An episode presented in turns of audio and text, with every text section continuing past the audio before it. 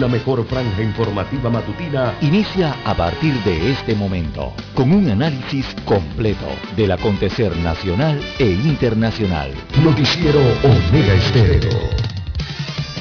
Omega Estéreo Noticias.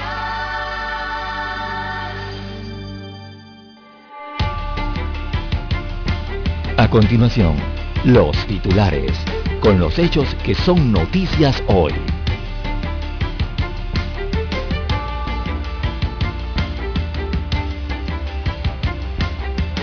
Cámara de Comercio analizará nueva ley electoral y posibles demandas ante la Corte Suprema de Justicia. Panamá liderará movimiento de pueblos indígenas en la cumbre climática. Ministro de Seguridad de Pino dice que ley de extinción de dominio busca debilitar el músculo financiero de los grupos criminales. Se presenta plan estratégico del país en el Centro Regional de Promoción de la MIPYME.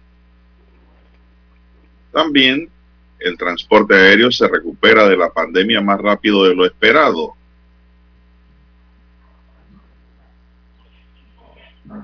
También venezolano muere tras sufrir un choque y vuelco en la provincia de Coclé.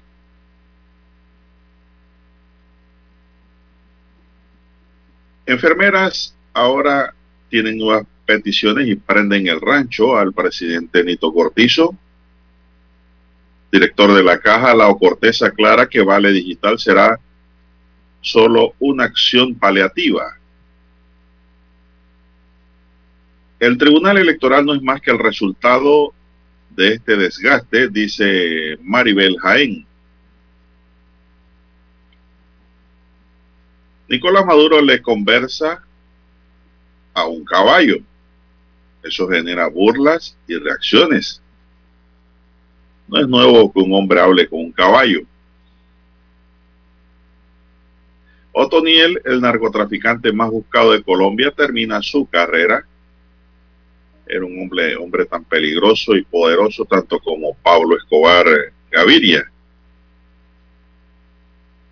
Gobierno eleva el presupuesto de 2022 tras la objeción parlamentaria.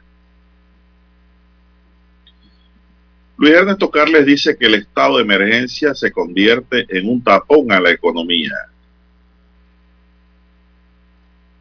Real Madrid vence en el Camp Nou con goles de Alaba y Lucas Vázquez. Un 2 por 1. Mucha gente triste en Panamá parecieran españoles. También tenemos, señoras y señores, que policía muere en Cerro Azul. Segundo caso en una semana, se investiga si se trata de un suicidio o de un homicidio. Señoras y señores, estos son titulares. En breve regresaremos con los detalles de estas y otras noticias. Estos fueron nuestros titulares de hoy. En breve regresamos. 7.30 AM. Infoanálisis. Con entrevistas y análisis con los personajes que son noticia. La mejor franja informativa matutina está en los 107.3 FM de Omega Estéreo. Cadena Nacional. Omega Stereo tiene una nueva app. Descárgala en Play Store y App Store totalmente gratis. Escucha Omega Stereo las 24 horas donde estés con nuestra nueva app.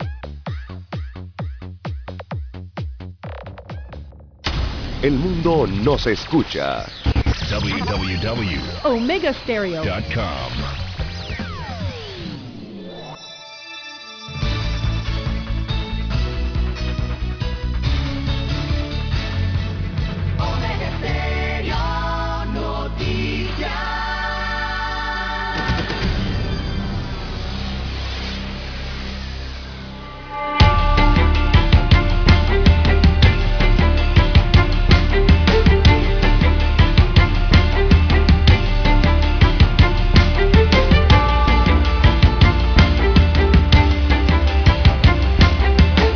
Amigos y amigas, muy buenos días. Hoy es lunes, lunes 25 de octubre del año 2021. Dani Arauz Pinto está en el tablero de controles. En la mesa informativa les saludamos. César Lara. Y un servidor Juan de Dios Hernández Sanjur para presentarle los comentarios, los análisis de las noticias que pues, circundan en Panamá y el mundo durante dos horas de información, iniciando la jornada como todos los días, agradeciendo a Dios Todopoderoso por sus bendiciones y por todo lo bueno que nos da y por las enseñanzas que nos deja también. Claro que sí, a veces el Señor nos jala las orejas, a veces así es, hay que entenderlo. Eh, no es que Él quiera hacer eh, ningún daño, ningún mal a ningún hijo, sino que pues llama la atención.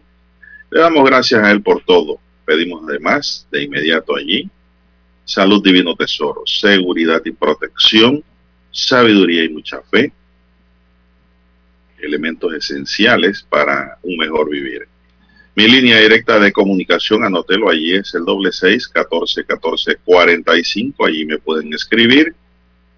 Doble seis catorce catorce cuarenta y cinco es mi línea directa de WhatsApp. Entonces, Lara está en el Twitter. Lara, ¿cuál es su cuenta? Y su WhatsApp si tiene. Bien, estamos en las redes sociales, en arroba César Lara R, arroba César Lara R es mi cuenta en la red social Twitter. Allí puede enviar sus comentarios, sus denuncias, sus fotodenuncias. También el reporte del tráfico temprano por la mañana, esos incidentes o accidentes, bueno, ya usted lo puede enviar allí. Información que le sirve al resto de los conductores. Buenos días a usted, don Juan de Dios, a todos los amigos oyentes a nivel local, todas las provincias, todas las comarcas en la área marítima, también los que están fuera de fronteras en omegaestereo.com, ya están allí conectados y nos escuchan a nivel internacional. Los que ya han activado la aplicación de Omega Stereo, también los buenos días para ellos. Si usted no la tiene, bueno, usted la descarga allí en su tienda favorita, en Android o en iOS para su dispositivo móvil, su celular. Y también los muy buenos días a los amigos oyentes que están en el canal 856 de Tigo, televisión por cable a nivel nacional. Recuerde, el canal es el 856. ¿Cómo amanece para este inicio de semana, don Juan de Dios? Excelente, excelente, gracias a Dios, excelente. Estamos, ¿usted cómo está por allá? Muy bien. Bien, en el amanecer interiorano, acá en el ah, centro geográfico de la República, provincia. don Juan de Dios. Está en nuestra provincia entonces. Así es, en el distrito de Penonomé, distrito cabecera. Bueno, vamos a iniciar, don Dani, inmediatamente esta mañana informativa y es que, claro, hay una buena noticia sobre el resultado del COVID en Panamá. Cero fallecidos ayer, dicen. Así es, buena noticia, buena noticia. E esa es la meta, la meta es ir hacia las cero muertes. Eh, son las buenas noticias de las cifras que es una buena noticia, ¿no? Que el país venga disminuyendo su cantidad de muertes, su cantidad de casos positivos diarios y principalmente también poco a poco vaya bajando entonces los ingresos a las unidades de cuidados intensivos, don Juan de Dios. ¿Qué destaca la información? Cero fallecidos, destaca. Bien, mientras usted amplía esa información, tenemos que la Cámara de Comercio, Industria y Agricultura de Panamá convocará a su observatorio del sistema judicial conformado por profesionales de gran trayectoria y conocimientos en jurisprudencia para analizar el recién aprobado la recién aprobada ley 247 que reformó el Código Electoral y que dicta las reglas para las elecciones generales de 2024. De acuerdo con el presidente de este gremio empresarial, José Ramón Icaza Clemán, en diferentes momentos el observatorio ha revisado casos de alto perfil y documentos fundamentales como la propuesta de reformas a la Constitución de la República presentada por este gremio, siempre con objetivos claros de transparencia judicial, de justicia y rendición de cuentas. Dada su comprobada trayectoria, confiamos en que nos ayudarán a brindar al país un informe que además de hacer docencia y enriquecer el debate, sirve para determinar si las reformas aprobadas tienen pistos de inconstitucionalidad que obliguen a la Cámara de Comercio y Agricultura y a quienes se quieran sumar a presentar ante la Corte Suprema de Justicia una demanda que defienda el derecho ciudadano a un código electoral justo y equitativo, destacó Isaza Clemán. El dirigente empresarial manifestó que el paquete de reformas electorales que presentó el Tribunal Electoral a la Asamblea Nacional en febrero de 2021 es, entre otras cosas, un reflejo de la colaboración y la participación ciudadana, tal y como lo señala la, entidad en la exposición de motivos del respectivo proyecto de ley. Con esta premisa indicó y sin desconocer los roles que por constitución le corresponden tanto al órgano legislativo como al ejecutivo y al Tribunal Electoral, la Cámara de Comercio, Industria y Agricultura de Panamá hizo un llamado de atención pidiendo que se respeten los principios planteados en dicho texto, tales como la equidad, la transparencia, rendición de cuenta y justicia. No obstante, los principales tomadores de decisiones del país escogieron ignorar la voluntad expresa de quienes participaron del proceso de reformas electorales desde su nacimiento para favorecer intereses electorales de una minoría, enfatizó Clemán. No sé si tienes algo más sobre esta materia, Lara, para iniciar la mañana.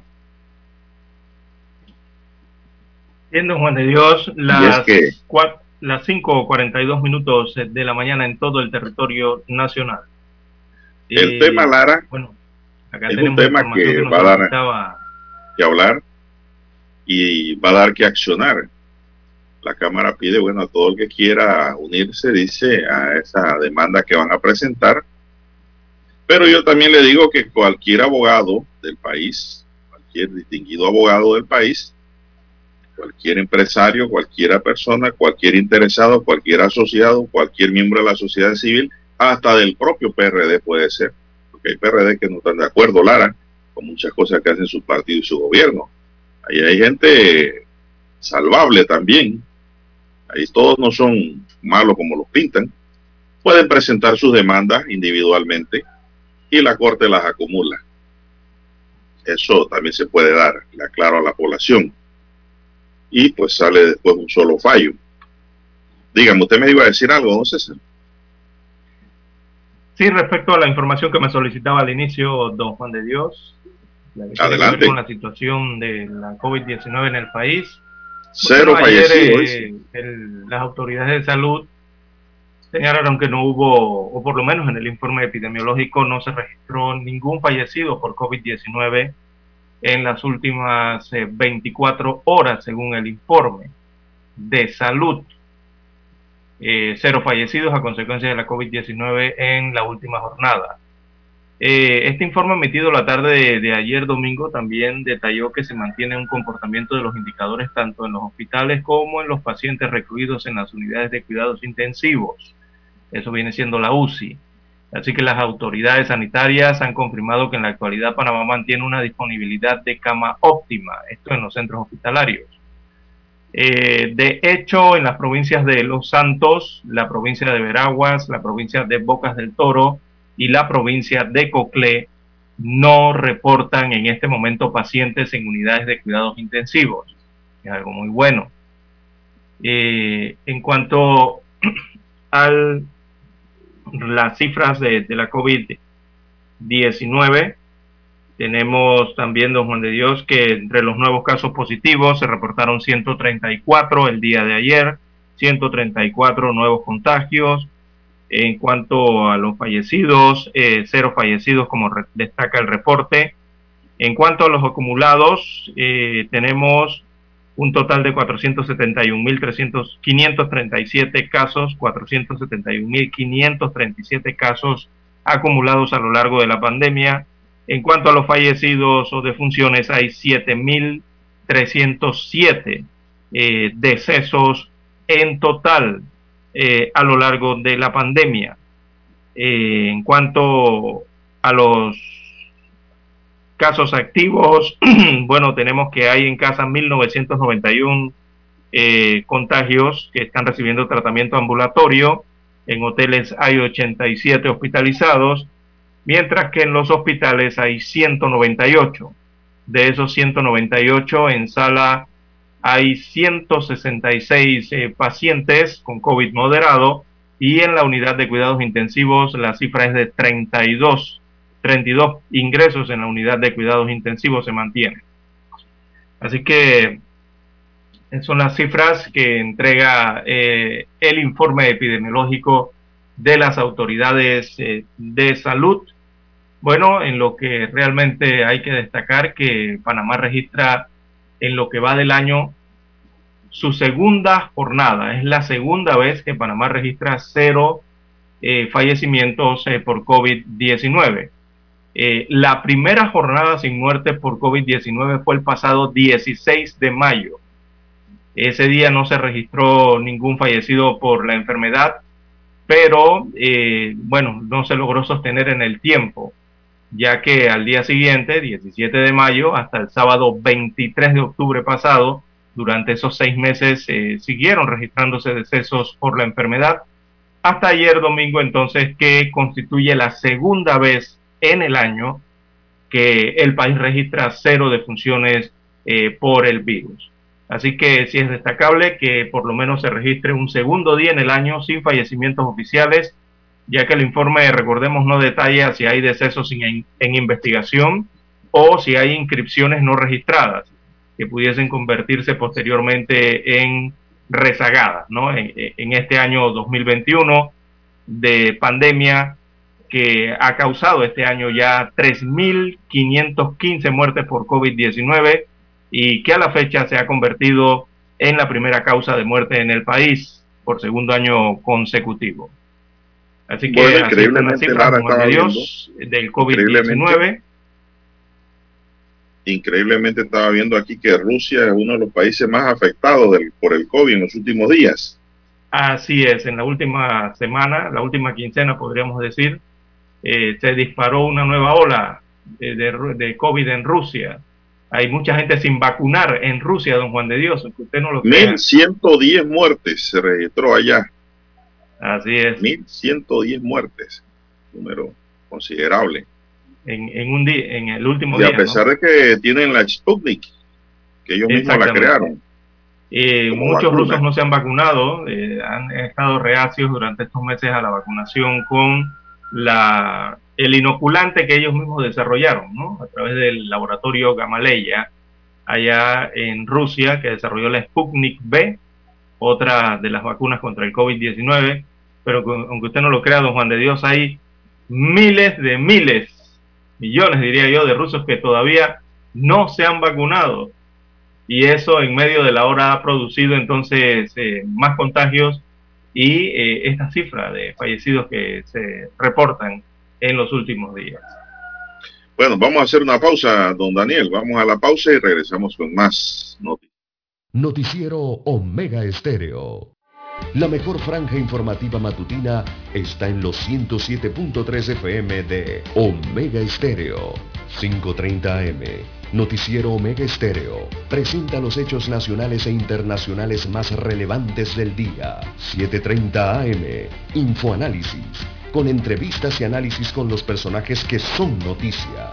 De 8 y 30 a 9 y 30 de la mañana, sin rodeos, con Álvaro Alvarado. De lunes a viernes, por Omega Estéreo.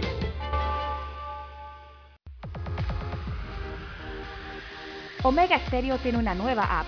Descárgala en Play Store y App Store totalmente gratis. Escucha Omega Stereo las 24 horas donde estés con nuestra aplicación totalmente nueva. centrales telefónicas.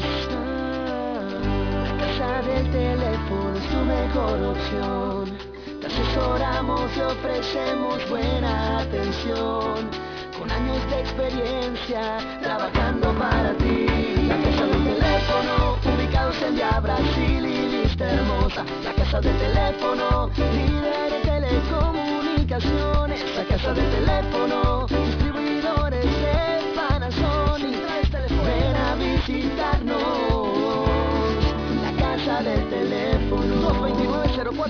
229-0465. lsdtcorp.com. Distribuidor autorizado Panasonic. Para anunciarse en Omega Estéreo, marque el 269-2237. Con mucho gusto le brindaremos una atención profesional y personalizada. Su publicidad en Omega Estéreo. La escucharán de costa a costa y frontera a frontera. Contáctenos 269-2237. Gracias.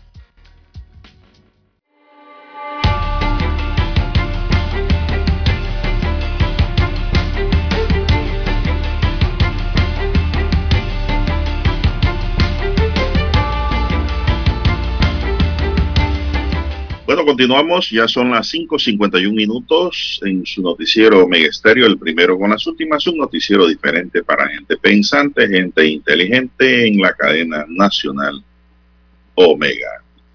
El transporte aéreo mundial se está recuperando más rápido de lo esperado de los efectos de la pandemia de la COVID-19 y en América Latina ese avance es aún mayor, afirmó ayer el presidente del Comité Ejecutivo de la Asociación Latinoamericana y del Caribe del Transporte Aéreo, Pedro Heilbron. La alta, de la cual, esas son sus siglas, de la cual hacen parte 25 aerolíneas de la región, celebra en Bogotá su primera reunión desde 2019 tras la interrupción obligada por la pandemia, cita que será inaugurada por el presidente de Colombia, Iván Duque. Elbron, que también preside el Consejo de Administración de Copa Airlines en Panamá, habló en una rueda de prensa de presentación de la conferencia en la cual citó cifras de la Asociación Internacional del Transporte Aéreo IATA, según las cuales la recuperación va tomando forma tras un 2020 para olvidar por la suspensión de operaciones aéreas en todo el mundo. Cuando se inició la pandemia, las proyecciones de la recuperación era para el 2024 en el mercado doméstico y para 2025 en el internacional. Esto lo han adelantado un año y estamos hablando de recuperación comparado con los niveles prepandemia, manifestó. Elbron añadió que las estimaciones de la IATA son de que se va a dar una recuperación en 2023 para los mercados domésticos y para el 2024 en los mercados internacionales.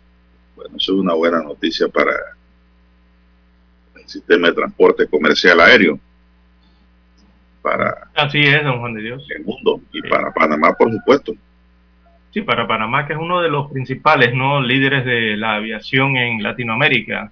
Está entre los cinco países eh, con, que más transportan pasajeros, ¿no? Sus líneas aéreas, o son las líneas aéreas más grandes y también el transporte aéreo de carga en Latinoamérica, que recordemos se, ve, se vio seriamente afectado también. Eh, así que entre los dos, tanto el de carga como el comercial, sobre todo el comercial es el que ha eh, los viajes eh, han retornado con más fuerza en la región de América por una parte, en la parte norte y también en Latinoamérica, las conexiones que se hacen hacia el Caribe y hacia Latinoamérica. Así que, bueno, eh, esperemos que siga mejorando. Se han flexibilizado entonces las medidas para viajar desde hace varios meses y se evita entonces a toda costa el cierre de las operaciones de los aeropuertos, que eso es lo que realmente afecta a la aviación, ¿no? Eh, no hemos escuchado en América entera eh, del cierre de ningún aeropuerto de ninguna ciudad por el momento por algún tipo de rebrote de esta enfermedad del COVID-19 y se han mantenido operativos. Así que eso da buen augurio, don Juan de Dios. Así es. Bueno, el director de la Caja de Seguro Social, don César, hace una aclaración sobre el llamado Vale Digital del seguro. ¿Qué le pasó el director de la Caja de Seguro Social, Enrique Lau Cortés, aclaró que la iniciativa de un vale digital por medio de cédula para que los asegurados adquieran en comercios locales algunos medicamentos ha sido diseñada como un paliativo temporal, ¿eh? paliativo temporal y no como una estrategia permanente para resolver el desabastecimiento de medicamentos en la institución. Quiero que todos se quiten de la cabeza el hecho de que nosotros estamos planeando un vale digital para resolver el problema de la falta de medicamentos no es una alternativa permanente, es una alternativa paliativa a un problema específico en algunos casos que está muy claro que no darle continuidad y su tratamiento puede afectar en la calidad de vida de las personas, señaló el director. Agregó que se busca replicar el éxito del vale digital del programa Panamá Solidario, pero en la caja de seguro social como una acción paliativa en un modelo experimental en un área definida y de dos o tres medicamentos específicamente para el tratamiento de la hipertensión, Lara. Es para la hipertensión. Sí, pero es que si es para la hipertensión, don Juan de Dios, con la experiencia que se ha tenido histórica de la Caja del Seguro Social con ese tipo de medicamentos, tendría que ser un vale permanente, don Juan de Dios. Todos los años hay desabastecimiento de medicamentos precisamente de estos, ¿ah? por lo menos en algún momento del año, algunos meses del año. Bueno, eh, Lara, esos medicamentos de hipertensión, antes de pasar, debe haber una modificación a la norma. Y antes de pasar por esos procesos tediosos de licitación, en donde hay impugnaciones y paralización del sistema y la población enfermando y muriendo, pudiera hacerse las compras directas de medicamentos para la hipertensión, llore quien llore. Así es. Simplemente. Porque la intención del vale la intención del vale digital es cubrir la, la necesidad que exista de alguno de los medicamentos y que se encuentren en desabastecimiento, eh, principalmente estos Usted sabe que eso no va a salir son regularmente más caro. desabastecidos. Usted sabe que eso no va a salir mucho más caro, Lara. Eh, usted va a comprar a precio de, de cierta forma sí, y además, eh, don Juan de Dios, lo que trata de aclarar el director de la Caja de Seguro Social, evidentemente, es que la gente no se vaya a meter en la cabeza de que va a ser una transferencia constante de dinero del Seguro Social a sus asegurados a través de la cédula, sino que va a tener como una especie de regulación o, es periódica, va a tener algún tipo de periodicidad, ¿no? Ahora, eh, ¿usted había visto esto antes en Panamá? del vale digital, la transferencia de dinero es así? No, eso no es transferencia de dinero. No, esto es transferencia de compra. ¿De compra, sí? No de dinero. Es de la compra. ¿Usted lo había visto antes? No, aquí en que recuerde, no. Yo nunca he adquirido un medicamento así. Usted es un chiquillo. Usted es chiquillo. Yo le voy a decir que, que, haya dado anteriormente. Yo le voy a decir eh, eh, que en otras décadas, eh, hablemos de ah, bueno, del 70, del 80, 70, 80, el seguro sí daba, no te daba un vale para adquirir el medicamento por cédula porque lógicamente no existía tecnología como hoy día, pero sí te daban un papelito con el que tú ibas a las farmacias que estaban en lista, ellos te despachaban el medicamento a nivel privado y tú te ibas para tu casa. Lo Eso lo quitaron después. Yo lo digo porque yo lo recuerdo, haberlo vivido cuando era... No recuerdo eso. Niño. Yo estaba muy niño. yo, cuando era niño, usted era un bebé de cuna. Ah, sí, claro. O a lo mejor ni andaba por ahí.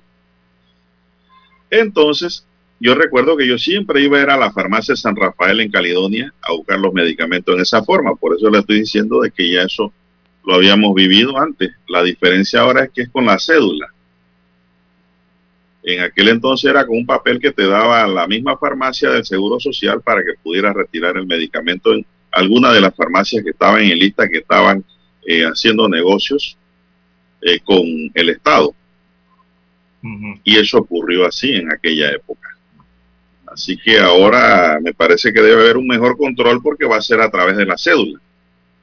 Es que es un plan piloto todavía, ¿no? Lo, que ellos habían anunciado la semana pasada lo habían anunciado como una iniciativa que está a desarrollarse eh, como un plan piloto eh, con los asegurados, para que los asegurados asistan y, y, no reciban, eh, los que no reciban por lo menos los medicamentos, se habla mucho de los hipertensivos, por estar agotados, entonces reciban en su cédula de identidad personal la transferencia con el equivalente para que adquieran entonces el medicamento en las farmacias privadas o las farmacias que autorice el seguro, ¿no? Sí, claro. Pero lo que me gusta es que hay una respuesta, Lara. Hay una respuesta. No hay una cosa más triste que no encontrar un medicamento de hipertensión. Y hay una, va a haber una respuesta, según nos dice aquí el director de la Caja de Seguro Social. Ahora bien, esto de ahí tratemos de evitar la hipertensión. ¿Cómo? Haciendo ejercicio y comiendo sano, Lara. Eso es lo primero que te va a decir un cardiólogo. Eso es lo primero que te va a decir un cardiólogo. ¿Por qué digo esto? Porque ya en Panamá hay una juventud hipertensa también. Sí, uff. Usted no lo crea. Cantidad. Una juventud obesa, bebedora de cerveza, que ponen la hebilla a mirar para el suelo. Mujeres obesas, eso no se veía antes en Panamá. Cerveceras. Panamá toma muchas cervezas. Eliminemos todas las cosas que nos hacen daño. La primera regla. Hagamos un poco de ejercicio. Evitemos las grasas. ¿Para qué? Para evitar la hipertensión. También se, usted ve que ayuda a, bajar la hipertensión, Lara. Aunque usted no lo crea, tal vez, a lo mejor sí lo cree. Es la ayuda espiritual. Sí, el estar eh, con la mente tranquila, pasiva. Claro, confiando en Dios. sin y pidiéndole a Dios que te quite el estrés. Exacto. Tener fe en Dios. Él es el que resuelve los problemas realmente. Usted ayuda, pero el que lo resuelve es Dios. Vamos a la pausa, don Dani, porque hay que escuchar el himno nacional.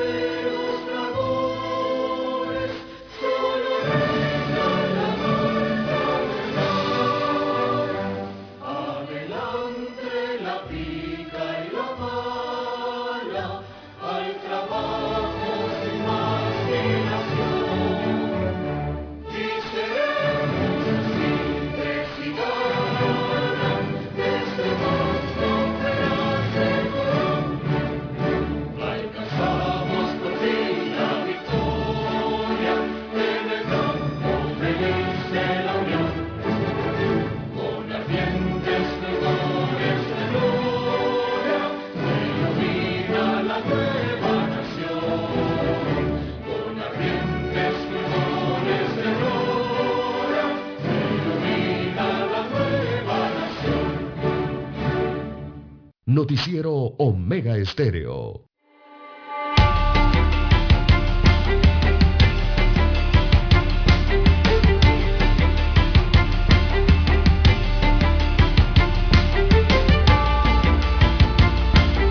Bien, continuamos. Muchas gracias, don César. Muchas gracias, Dani. Continuamos aquí en la cadena Omega con noticias, comentarios y análisis de lo que ocurre en Panamá y el mundo. Bueno, tenemos que un famoso capo colombiano cae.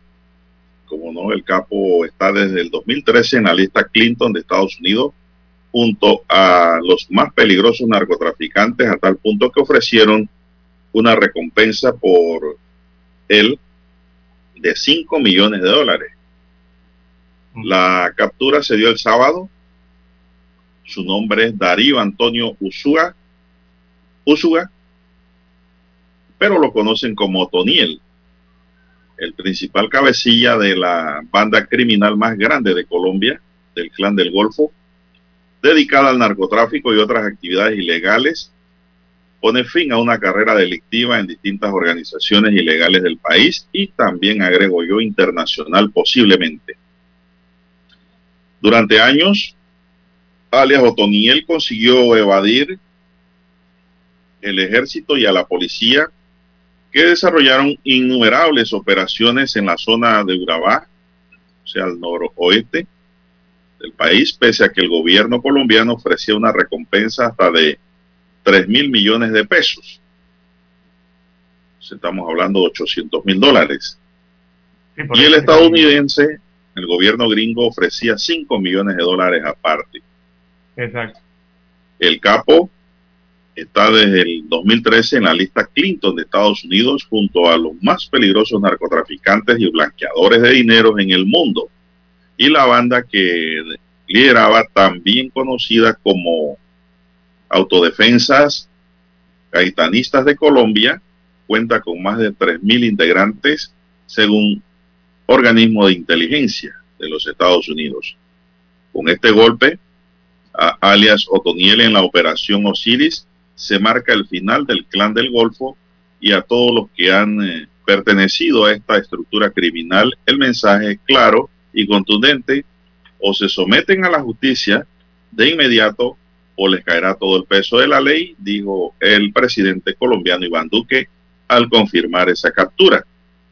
Según el gobierno, el clan del Golfo es responsable del envío de toneladas de cocaína a Estados Unidos por diferentes rutas que incluye hasta Panamá así como de montar una red criminal dedicada a cobrar extorsiones a empresarios y comerciantes en la región de Urabá, fronteriza con Panamá y en la costa atlántica principalmente. Tiene más información allá, Lara, si no continúo. Sí, sí, está muy relacionado esto, o, se ha registrado cerca a nuestro país, don Juan de Dios, porque recordemos que Urabá, Urabá es una subregión geográfica de Colombia y, Urabá es un sitio de confluencia entre los departamentos de eh, Chocó, Córdoba, Antioquia. Esos tres departamentos eh, tienen confluencia entonces con lo que es el tapón, el tapón de Darién, perdón, y la frontera con, nuestro país, acá con Panamá. Eh, y bueno, la zona recibe su nombre del Golfo de Urabá. Por ahí es que viene el nombre del clan del Golfo. Eh, en cuyos alrededores se asienta entonces eh, esta subregión geográfica eh, colombiana. Y bueno, la operación, la operación se llamó Agamenón, fue la operación entonces en dos fases que logró con la captura de alias Otoniel, que era el más buscado de Colombia, y más lo que usted ha señalado de la lista Clinton, y que es el jefe máximo del Golfo, de, perdón, del clan del Golfo, además de narcotraficantes, ¿no? Eh, este es un clan, don Juan de Dios, eh, que con la captura entonces de este líder, de, este grupo, que es la mayor banda criminal del país, eh, se supone, o, o, esto supondría el final del clan del Golfo. Vamos a dejarlos en suponía, don Juan de Dios, porque siempre logran resurgir. No, y se dividen. Se dividen por mitosis. Exactamente. Y crean nuevas células. Exactamente. Entonces, allá el clan del Golfo, eh, recordemos que surgió de la movilización de lo que fueron los paramilitares de las Autodefensas Unidas de Colombia. De allí fue donde surgió ese clan del Golfo.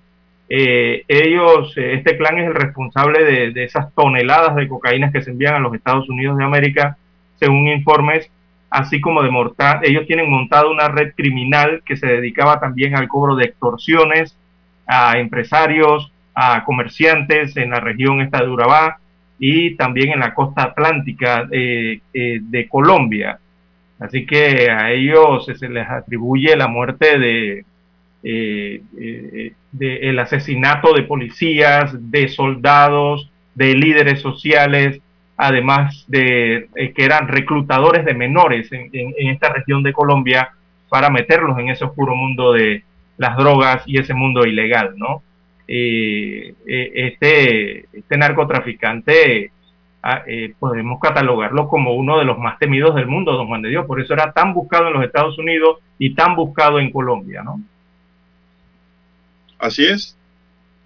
Eh, me voy al diario El Tiempo de Bogotá que dice que Otoniel debe pagar pena en Estados Unidos y volver para pagar sus crímenes en Colombia, dice Duque. Eh, recordemos que Colombia sí tiene tratado de extradición con los Estados Unidos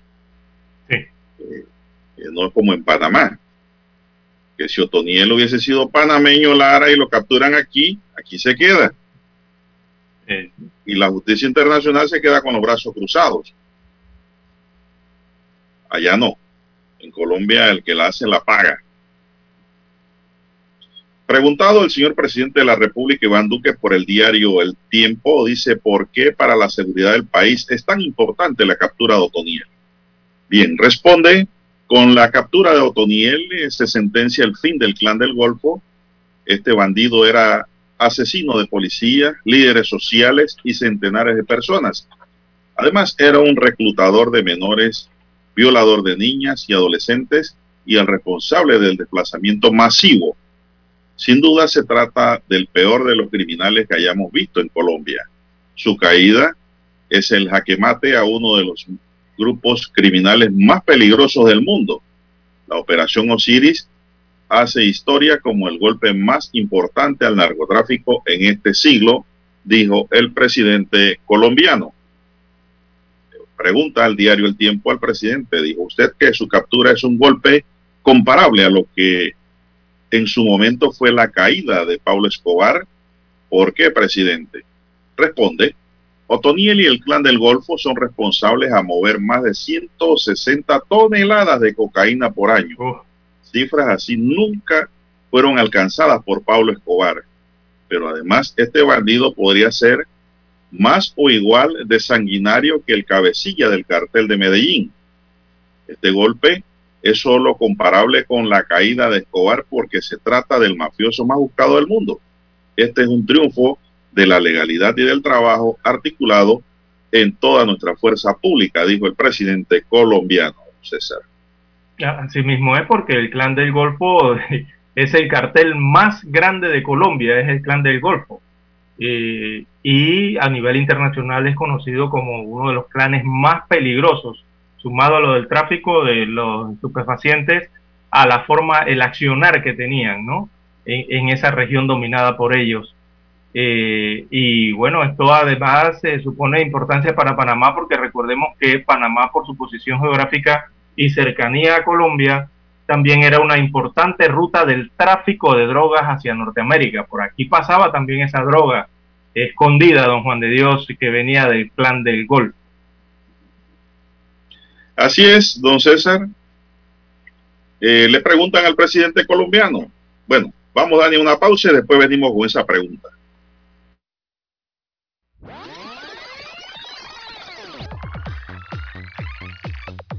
Omega Stereo tiene una nueva app. Descárgala en Play Store y App Store totalmente gratis. Escucha Omega Stereo las 24 horas donde estés con nuestra aplicación 100% renovada.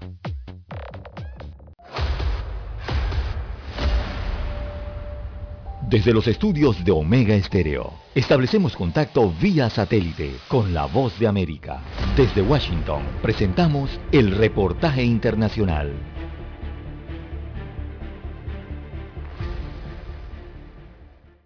La Organización Panamericana de la Salud enfrenta la pandemia del COVID-19 en la región con mecanismos apoyados en la vacunación y también en la educación para ayudar a identificar nuevos riesgos y responder de manera oportuna y eficiente a la presencia de este específico coronavirus que hasta la fecha, que hasta la fecha ha causado más de 817 mil nuevas infecciones y más de 18 mil muertos en las Américas. Carissa Etienne, directora del organismo regional, Destacó que en América del Norte se ha visto una disminución de casos. América Central todavía experimenta un proceso mixto, mientras que América del Sur avanza en las vacunaciones y volvió a instar a los países con un superávit de vacunas a compartirlas con los países en la región. La buena noticia es que el 41% de las personas de América Latina y el Caribe ya han sido vacunadas completamente, pero no es una cobertura equitativa. Algunos países tienen mayor cobertura que otros. Otros 4.600.000 dosis de vacunas a través de COVAX llegarán a nuestras regiones para proteger a un mayor número de personas. Pero incluso con un alza de la cobertura vacunal seguiremos viendo infecciones nuevas en toda la región. Etienne se refirió también a la vigilancia, que siempre ha sido la forma más directa para ejecutar las respuestas más apropiadas, y destacó que actualmente están enfocados en rastrear las variantes emergentes, y añadió. La vigilancia y la alerta temprana son componentes integrales del control de las enfermedades y seguirán siendo esenciales para identificar riesgos nuevos y gestionar y responder así a la próxima fase de la pandemia. A fin de mejorar y evolucionar en la vigilancia epidémica en la región, los países deben actuar a nivel local de manera más inteligente y deben actuar juntos. Asimismo, la directora de la OPS mencionó que trabajan coordinadamente con los Centros para el Control y la Prevención de Enfermedades, los CDC de Estados Unidos, para lograr la implementación de un nuevo protocolo de prueba PCR para detectar de manera simultánea el COVID-19 y la gripe con la misma muestra. Esto, dijo Etienne, ayudaría de forma muy efectiva para poder ubicar los problemas y poder resolverlos. Yoconda Tapia, Voz de América, Washington. Escucharon vía satélite desde Washington el reportaje internacional. La mejor franja informativa matutina está en los 107.3 FM de Omega Estéreo, 530 AM. Noticiero Omega Estéreo presenta los hechos nacionales e internacionales más relevantes del día. 730 AM.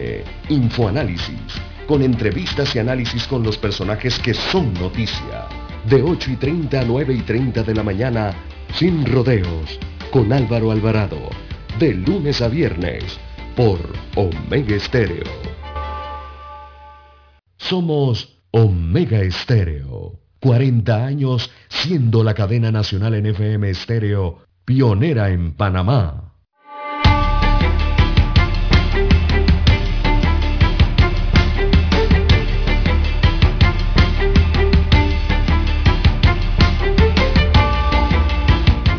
Bien, seguimos. Eh, César, ¿cuál fue la pregunta que se le hizo al presidente? Dice aquí, a propósito de Estados Unidos, Otoniel será extraditado. Cuando le preguntan al presidente, estamos hablando del diario El Tiempo de Bogotá. El presidente colombiano Iván Duque responde, Otoniel debe ser extraditado a la mayor brevedad posible. Ese proceso debe ser ágil y una vez cumpla sus condiciones por narcotráfico en los Estados Unidos, deberá responder por todos sus crímenes en Colombia, debe ser devuelto a Colombia. La extradición de este bandido es urgente para la seguridad del hemisferio, hemisferio Lara, para que se conozca toda la red de vínculos entre los carteles de distintos países en donde tiene raíces. Este, en este gobierno cayó Toniel, capo de los capos, Puntilla, Pacora, Fabián, Uriaf y el Viejo, Rodrigo Cadese, Marihuano, Huacho, El Gringo y decenas más de cabecillas para alcanzar más de 160. El mensaje acá es que el que la hace la paga y que nadie está por encima de la capacidad del Estado de hacer respetar la Constitución y la ley. ¿Qué le parece? Esto tiene mucho significado, Lara. ¿Sabe por qué? Claro. Porque en Panamá tenemos, por ejemplo, en Panamá tenemos, eh, por ejemplo, eh, la frase célebre de que nadie está por encima de la ley. ¿Verdad? Sin embargo, mire lo que dice el presidente colombiano. El mensaje es que el que la hace la paga y que nadie está por encima de la capacidad del Estado de hacer respetar la constitución y la ley. Una frase mucho más profunda que la que nosotros usamos aquí en Panamá cuando decimos que nadie está por encima de la ley. Pero entonces ¿Cómo vamos a hacer respetar la constitución y la ley si el Estado no tiene capacidad sus funcionarios no se preparan, sus funcionarios no actúan con buena diligencia de un buen padre de familia, cumpliendo con su deber de funcionario para perseguir el delito, que todo le sabe a queso. No, en Colombia es diferente, señores. En Colombia lo dice el presidente.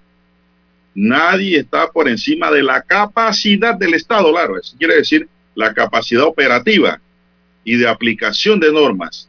Porque el problema no es la ley y la constitución, eso está allí, sino es el funcionariado que la ejecuta.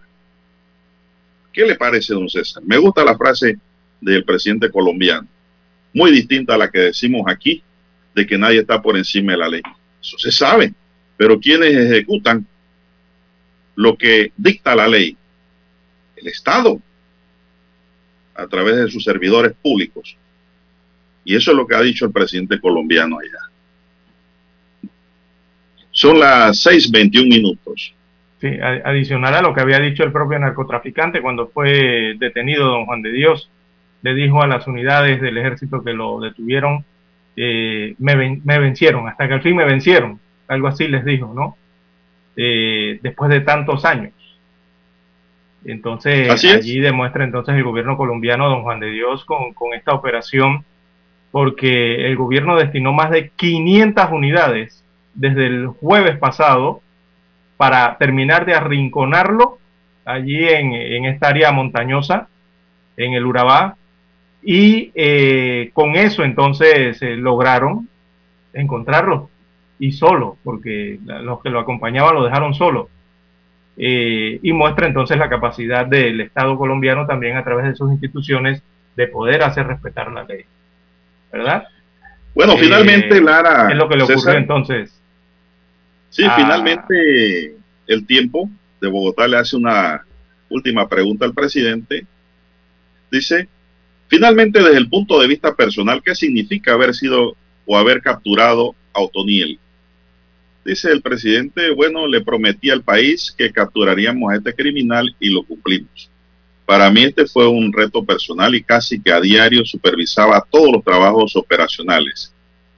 Desde la llegada del ministro Diego Molano, a quien quiero felicitar por su talante gerencia y enfocado en resultados, cambiamos la estrategia y con los generales Luis Fernando Navarro, Eduardo Zapateiro, Jorge Luis Vargas, Ramses Rueda, el almirante Gabriel Pérez y con los generales Jorge González Parra, Jorge Hoyos, Norberto Mojica, Fernando Murillo, logramos una articulación sin precedentes en el país. Fueron más de 10 años de varios gobiernos y nosotros lo logramos trabajando con todas las fuerzas, motivándolas, profundizando la inteligencia y respaldando la unificación de información de inteligencia. Le rindo homenaje a todas las víctimas de este bandido, especialmente con profundo dolor al integrante de la policía Edwin Guillermo Blanco Báez y a tantos miembros de la fuerza pública que dieron su vida en esta cacería. Hemos logrado el golpe más importante al narcotráfico en este siglo y seguiremos avanzando contra estas amenazas. Cuando la fuerza pública está motivada desde la cabeza del Estado, en el que el objetivo es golpear al crimen con contundencia, logramos estos objetivos. La operación Osiris ha hecho historia y hay mucho más que contar sobre su ejemplo para Colombia y el mundo, terminó diciendo el presidente colombiano al diario El Tiempo de Bogotá que tengo aquí en mi frente. Así mismo. A través de la magia del Internet. Le, montaron una operación rastrillo y lo lograron arrinconar y, lo capturaron, porque este Otoniel había incluso hasta entrenado perros, don Juan de Dios, para que advirtieran la presencia de la fuerza pública. Y así era que se les escapaba. Los perros anunciaban que venía la policía, el ejército, la fuerza pública, y él aprovechaba y salía huyendo, ¿no? Seguía su recorrido. Eso afectó mucho la incursión de, las fuerzas eh, especiales para ubicarlo. Pero cuando ya decidieron, bueno, eh, vamos a tomar 500 hombres para hacer esto, lograron arrinconarlo y eh, lograron capturarlo. Así es. Así que la importancia allí, ¿no? Bien, acá en Panamá también esa noticia resonó. El primero que dio declaraciones al respecto fue el ministro de Seguridad de Panamá. Dijo, que con la captura de alias Otoniel, uno de los narcotraficantes y criminales más buscados de Colombia, se da un duro golpe a las redes y estructuras organizacionales que operan a través del clan del Golfo, según indicó el ministro de Seguridad Juan Manuel Pino Forero, el ministro de Seguridad de Panamá. Señaló que, el, eh, señaló que esta organización internacional y sus tentáculos operan en el sector conocido como el Chocó, en el Caribe panameño, o allí fronterizo, ¿no? Con el Caribe panameño. Eh, según explicaba Pino, eh, dice que actualmente existe el Triángulo del Sur, sí, muy bien definido, integrado por Costa Rica, Colombia y Panamá, con la colaboración de los Estados Unidos de América, el cual trabaja como eh, equipo en la lucha contra el narcotráfico y crimen organizado transnacional. Esto en un frente común para impedir que las redes del narco o la narcomafia avancen, ¿no? Eh, fue lo que opinó ayer, en pocas palabras, el ministro de Seguridad de Panamá respecto a la captura de alias Otoniel. Bueno, interesante Lara y como positiva son las 6.26 minutos, señoras y señores, a conducir con cuidado, hay demasiados accidentes por día.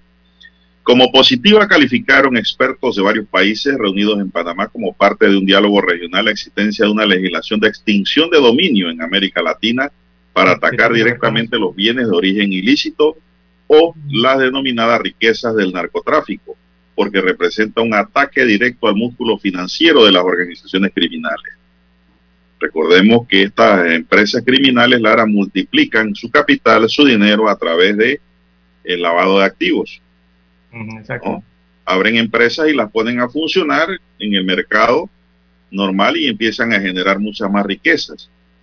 Y si esas riquezas fueran para, eh, digamos, un beneficio bueno, positivo para el propio Estado y para sus asociados, sería excelente. Pero esos beneficios van directos a estos grupos criminales que hacen crecer el dinero y lo ponen limpio a circular en la calle y se hacen pasar posteriormente como gente exitosa en los negocios, económicamente hablando, porque el éxito no solo está en el dinero y eso está comprobado. Hay muchos tipos de éxito en el ser humano.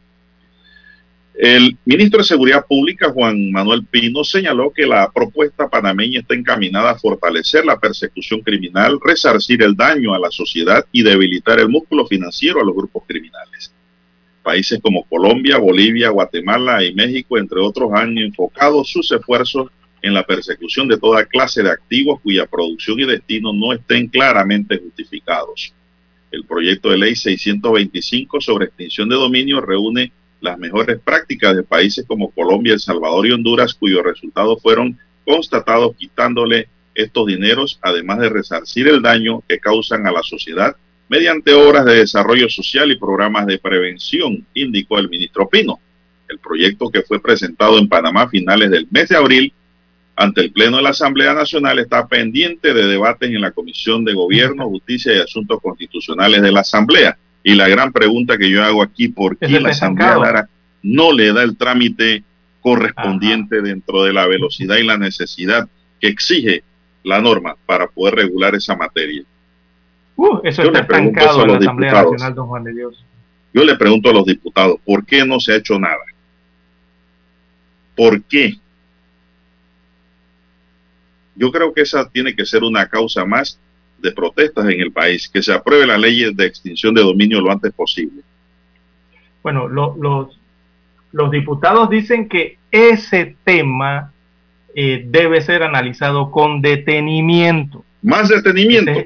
exacto, ese es el argumento que utilizan desde la Asamblea Nacional eh, para eh, sustentar por qué no ha avanzado este proyecto de ley de extinción de dominio y que se encuentra allí enterrado, estancado ¿eh? en, una de estas comisiones, es la comisión de gobierno, me parece, de la Asamblea eh, Nacional. Esa es la que dirige Víctor Castillo.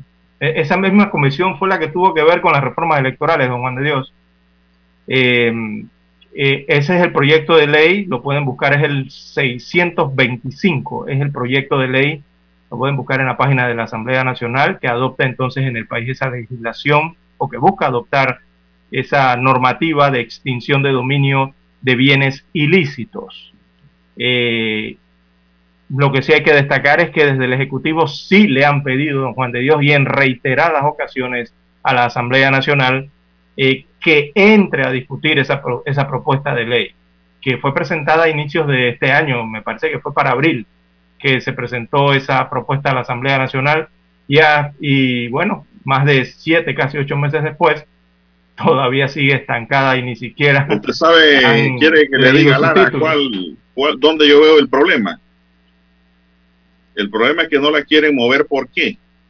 Porque con una ley de extinción de dominio tú tienes que justificar tu riqueza si te investigan.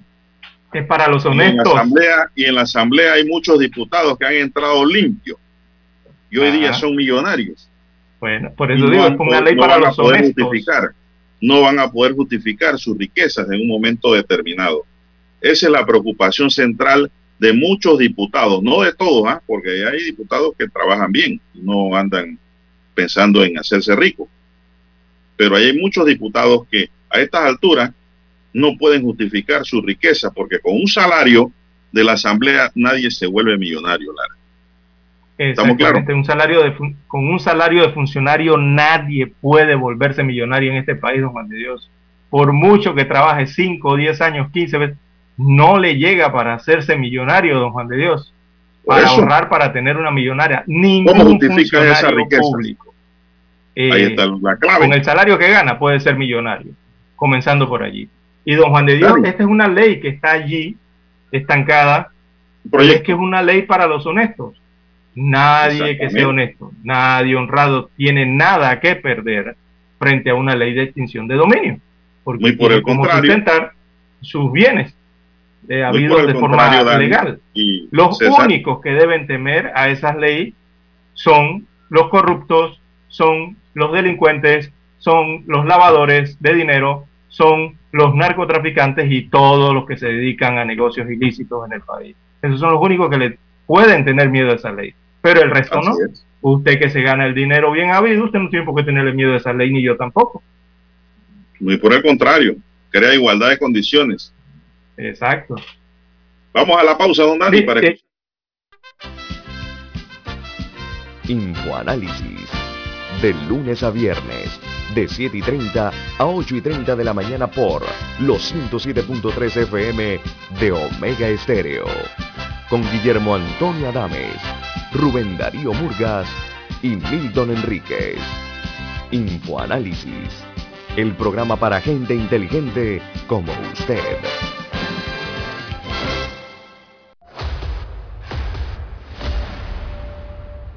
Desde los estudios de Omega Estéreo, establecemos contacto vía satélite con la voz de América.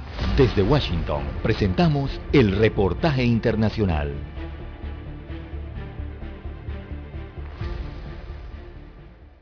Según registros obtenidos por Human Rights Watch, oficiales de asilo de Estados Unidos han documentado decenas de incidentes desde el año 2016 de migrantes que alegan que agentes fronterizos de Estados Unidos abusaron físicamente de ellos después de ser detenidos en la frontera de Estados Unidos y México. Los registros, que también incluyen denuncias de abuso verbal y violaciones de los derechos legales de los migrantes, abarcan de 2016 a 2021 durante tres gobiernos estadounidenses distintos con enfoques variados de la política migratoria. Según la ley de inmigración de Estados Unidos, los migrantes arrestados por agentes fronterizos son remitidos a una entrevista con funcionarios de asilo del Servicio de Ciudadanía e Inmigración de Estados Unidos si expresan temor de retornar a sus países de origen. Fue precisamente durante esas entrevistas que los migrantes mencionaron descripciones de abuso verbal y físico por parte de agentes fronterizos estadounidenses, según muestran los registros. Alejandro Escalona, Voz de América, Washington. Escucharon vía satélite desde Washington el reportaje internacional. Omega Estéreo, 24 horas en FM Estéreo. Problemas de tierra, accidentes graves, reclamos a aseguradoras, incumplimientos de contratos, reclamos de herencias, todo asunto civil y penal, consulte al 6614-1445. Ahora contamos con el servicio de asesoría, confección de pliegos de cargos, impugnación y defensa en materia de contrataciones públicas 6614-1445. Licenciados Juan de Dios Hernández Sanjur y Belkis Hernández Díaz.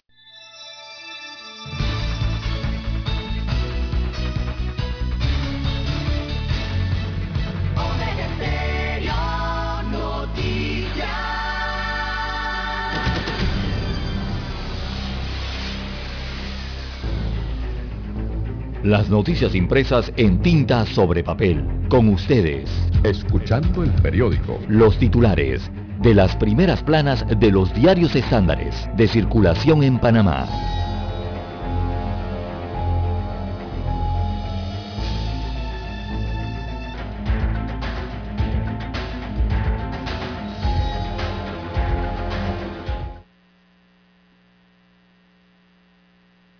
Bien, amigos oyentes, el diario La Prensa titula para hoy Bocas del Toro, el enredo de la descentralización.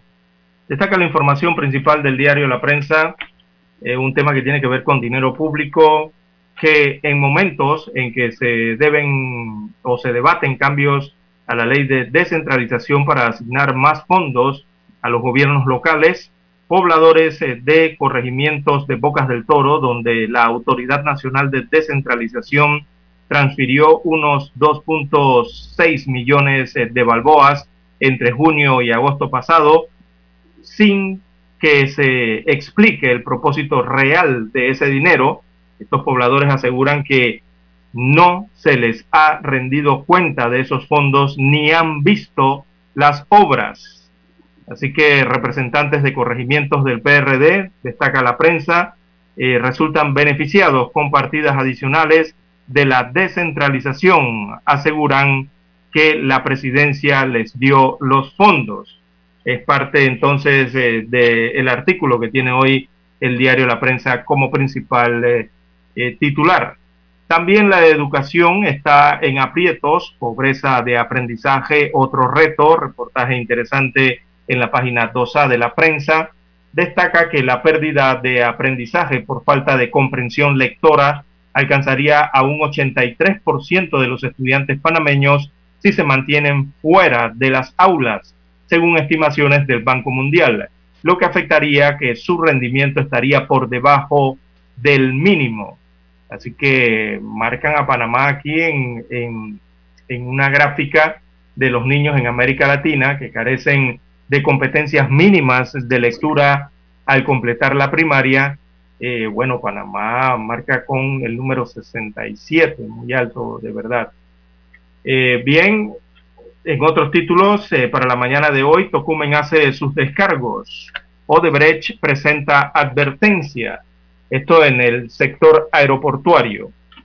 Así que la administración de Tocumen hizo sus descargos a la apelación que presentó Odebrecht por la cancelación del contrato para la construcción de la nueva terminal de pasajeros. Recordemos que la empresa eh, entregó al Tribunal Administrativo de Contrataciones Públicas una advertencia de ilegalidad frente a la resolución eh, del contrato. Eh, es lo que se está discutiendo, entonces analizando en el sector aeroportuario. También en otros títulos para la mañana de hoy, OPS, o sea, las siglas de la Organización Panamericana de la Salud, de la OMS, dice en Panamá disminuyen los hospitalizados por la COVID-19. Así que el, más reciente reporte de la OPS destaca el descenso en el número de pacientes con COVID-19 que están hospitalizados en cuidados intensivos. La semana cerró con 31 eh, ingresos o personas que están eh, mantienen ingresos allí en la unidad de cuidados intensivos, pacientes que están luchando eh, por su vida eh, contra esta enfermedad. También tenemos para hoy, Stout alega que Martinelli debe pagar por sus delitos. Esto en el caso de los pinchazos. Eh, el expresidente Ricardo Martinelli Berrocal ha violentado las garantías fundamentales e incurrido en delitos de lesa humanidad en perjuicio de cientos de panameños, no solo a través de los pinchazos, sino en actos como los de Bocas del Toro en el año 2010 y San Félix y Colón en el año 2012, en los que hubo muertos y heridos debido a la represión de los estamentos de seguridad. Así opinó ayer eh, el politólogo José Eugenio Stout. También para hoy, en Panorama Médicos que difunden datos sin comprobar en la mira. También tenemos eh, paridad política, la promesa incumplida de las reformas. En los deportes, Johan Camargo cumple sus sueños eh, de niñez. Y la fotografía principal del rotativo para la mañana de hoy, veamos, fue captada en el corregimiento de Juan Díaz. La titulan Estudio de Manglares. Así que entre el año 2015 y 2016 hubo una muerte masiva de manglares en Juan Díaz y Darién. Cientos eh, aquí de árboles, de mangle, eh, destaca la fotografía del diario La Prensa. Señala la información que científicos nacionales e internacionales se plantearon la hipótesis de que una sequía prolongada llevó a la destrucción de una amplia zona de manglar, eh, parte de la cual eh, se observa en esta fotografía. Ahora hay otro estudio para determinar por qué unos árboles murieron y otros no mientras miles de plántulas renacen en el manglar de Juan Díaz. Destaca la principal fotografía que hace un llamado entonces a un reportaje especial que hay en la página 7B de el diario de referencia del país, el diario La Prensa. Bien, pasamos ahora a los títulos que tienen portada el diario La Estrella de Panamá. Así es, el diario La Estrella de Panamá para hoy dice, por mes recibimos un promedio de 30 madres adolescentes. Al año la CENIAF atiende aproximadamente a 360 adolescentes embarazadas, cifra que esconde un subregistro del problema que enfrenta la sociedad en materia de educación sexual.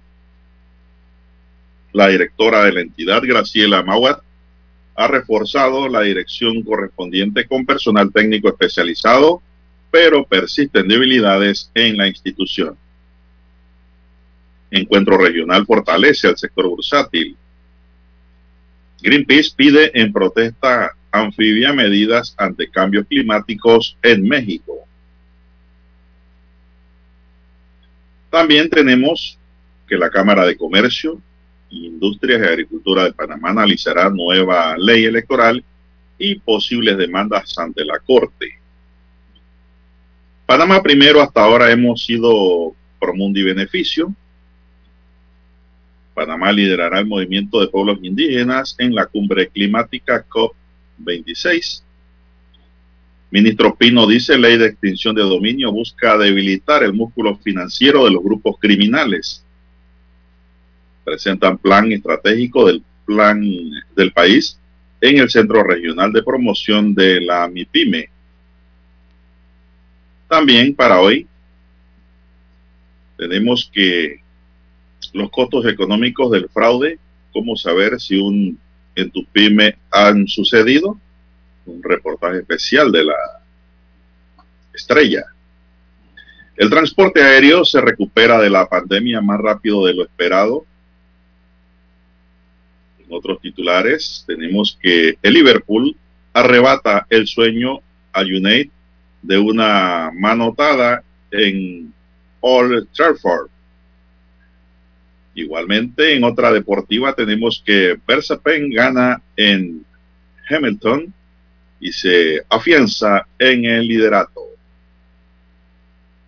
Un consorcio local negocia la compra de la mayor minera de Bolivia a Sumitomo. También dentro de los titulares que hoy nos presenta el diario La Estrella, Panamá muestra su atractivo en la Expo 2020 de Dubai. Amigos y amigas, estos son los titulares de primera plana del diario La Estrella de Panamá que le podemos ofrecer esta mañana. Vamos a la pausa y regresamos, don Dani. Hasta aquí, escuchando el periódico. Las noticias de primera plana, impresas en tinta sobre papel. 7.30 AM. Infoanálisis, con entrevistas y análisis con los personajes que son noticia. La mejor franja informativa matutina está en los 107.3 FM de Omega Estéreo, cadena nacional. Para anunciarse en Omega Estéreo, marque el 269-2237. Con mucho gusto le brindaremos una atención profesional y personalizada.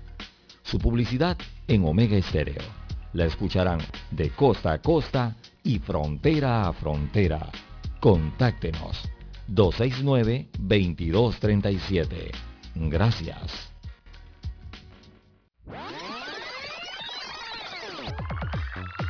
Omega Stereo tiene una nueva app. Descárgala en Play Store y App Store totalmente gratis. Escucha Omega Stereo las 24 horas donde estés con nuestra nueva app.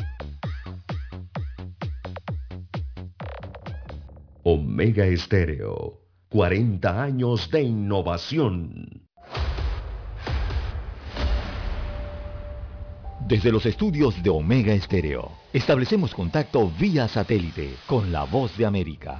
Desde Washington, presentamos el reportaje internacional.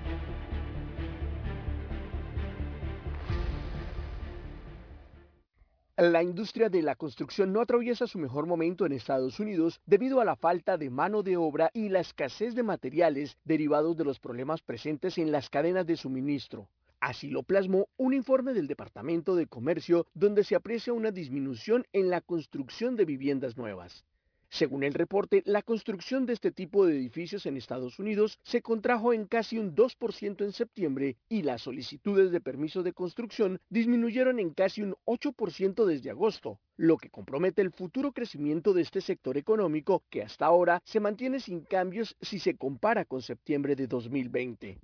Por otro lado, la tasa anual de viviendas nuevas quedó ajustada a 1.555 millones de unidades el mes pasado, lo que representa su menor nivel desde abril. Sin embargo, los economistas y los constructores afirman que la demanda de vivienda se mantiene fuerte en el país, a pesar de que una propiedad nueva cuesta un 20% más que hace un año pero las tasas de intereses bajas y el deseo de tener más espacio por parte de los estadounidenses hace que el mercado inmobiliario continúe atrayendo a gran cantidad de compradores sin importar los altos costos, lo que genera escasez e inflación en el sector. En tanto, el informe también registra otros detalles como la disminución en un 5% de la construcción de apartamentos entre agosto y septiembre y advirtió que la construcción de casas unifamiliares se mantuvo durante este mismo periodo.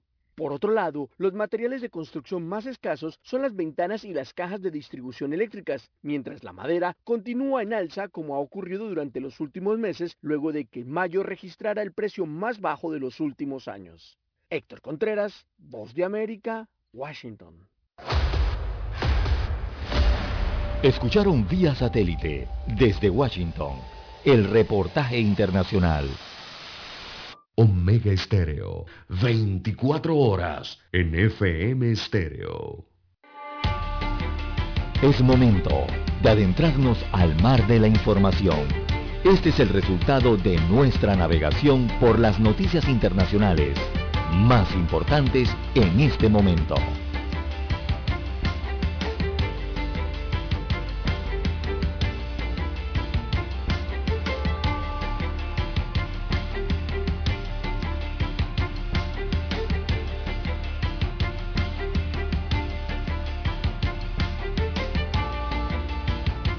Bien, amigos oyentes, las 6.49, 6.49 minutos de la mañana en todo el territorio nacional. Bien, como ya habíamos señalado, la información principal a nivel internacional, bueno, se había generado en Colombia durante el fin de semana, eh, que había anunciado la captura del más buscado del país, que finalmente será extraditado a los Estados Unidos de América. Y ya habíamos dado al inicio del noticiero, entonces detalles de su captura y el destino que tiene. ¿no? Eh, el colombiano eh, que fue capturado el día de ayer, el más buscado, el jefe del clan del Golfo, alias Otoniel. Bien, alrededor del mundo, don Juan de Dios, eh, las noticias que más están circulando es la situación del COVID-19. aunque parezca mentira, esta pandemia tiene como como ciertas velocidades, ¿no? Eh, dependiendo en qué parte del mundo eh, se está registrando. si es más hacia el occidente o si es más al, oriente o si es más al, hemisferio norte o si es más, perdón, al hemisferio sur. Todo dependiendo. ¿Y por qué decimos esto, amigos oyentes? Ya lo que habíamos señalado de Rusia temprano también en el noticiero, es que China, en China han decidido nuevos confinamientos por la COVID-19, incluso han pospuesto el maratón debido a los rebrotes que hay de COVID-19 en este país asiático, que impulsa entonces una política de tolerancia cero, eh, enfrenta entonces esta situación a 100 días antes del inicio de los, eh, recordemos cuando iniciaron los Juegos Olímpicos de, de, de, Beijing, enfrentaron una situación, pero ahora, a 100 días del inicio de los Juegos Olímpicos de invierno, los que desarrollan para invierno en Beijing, vuelve y se les presenta la misma situación. Así que las autoridades chinas han confirmado a decenas de miles de residentes del norte del país, eh, los han confinado y eh, pidieron entonces a los habitantes de la capital eh, que limitaran sus movimientos debido al repunte de los casos de COVID-19 eh, a 100 días antes del inicio de los Juegos Olímpicos de invierno en Beijing. Eh, lo que sí hay que destacar es que el gobierno chino sí tiene una política de cero tolerancia al COVID-19 hacia este virus, porque reaccionan rápidamente cuando detectan un caso o detectan el inicio de rebrotes y son implacables, la verdad, con esta política porque van confinando, van encerrando, cerrando aeropuertos, eh, persiguiendo eh, el virus, detectando a las personas y dándoles el debido tratamiento, ¿no? Eh, en ese sentido sí son bien drásticos allá en China. Bueno, esto está pasando con algunos rebrotes en China, en Suiza, perdón, en Austria, en Europa, el gobierno austriaco también ha advertido que ha advertido a los no vacunados de ese país eh, que volverán al confinamiento si casos de COVID-19 siguen subiendo. Allá las autoridades de Austria informaron que si los pacientes en la UCI llegan a 600, un tercio de su capacidad, quienes no se hayan vacunado solo podrán salir de sus casas por razones específicas. Así que ya se lo han advertido a su propia población, sobre todo los que no se han vacunado. Si comienzan a subir las cifras de COVID, eh, en estos momentos están en ascendentes las cifras eh, y le han advertido entonces a los no inoculados lo que podrían eh, padecer. eso ocurre un poco hacia Europa, en donde también otro de las situaciones con el COVID-19 se ha presentado para Australia, en este caso hablábamos de las velocidades de esta pandemia, amigos oyentes, don Juan de Dios, y en Australia está ocurriendo en este momento lo contrario.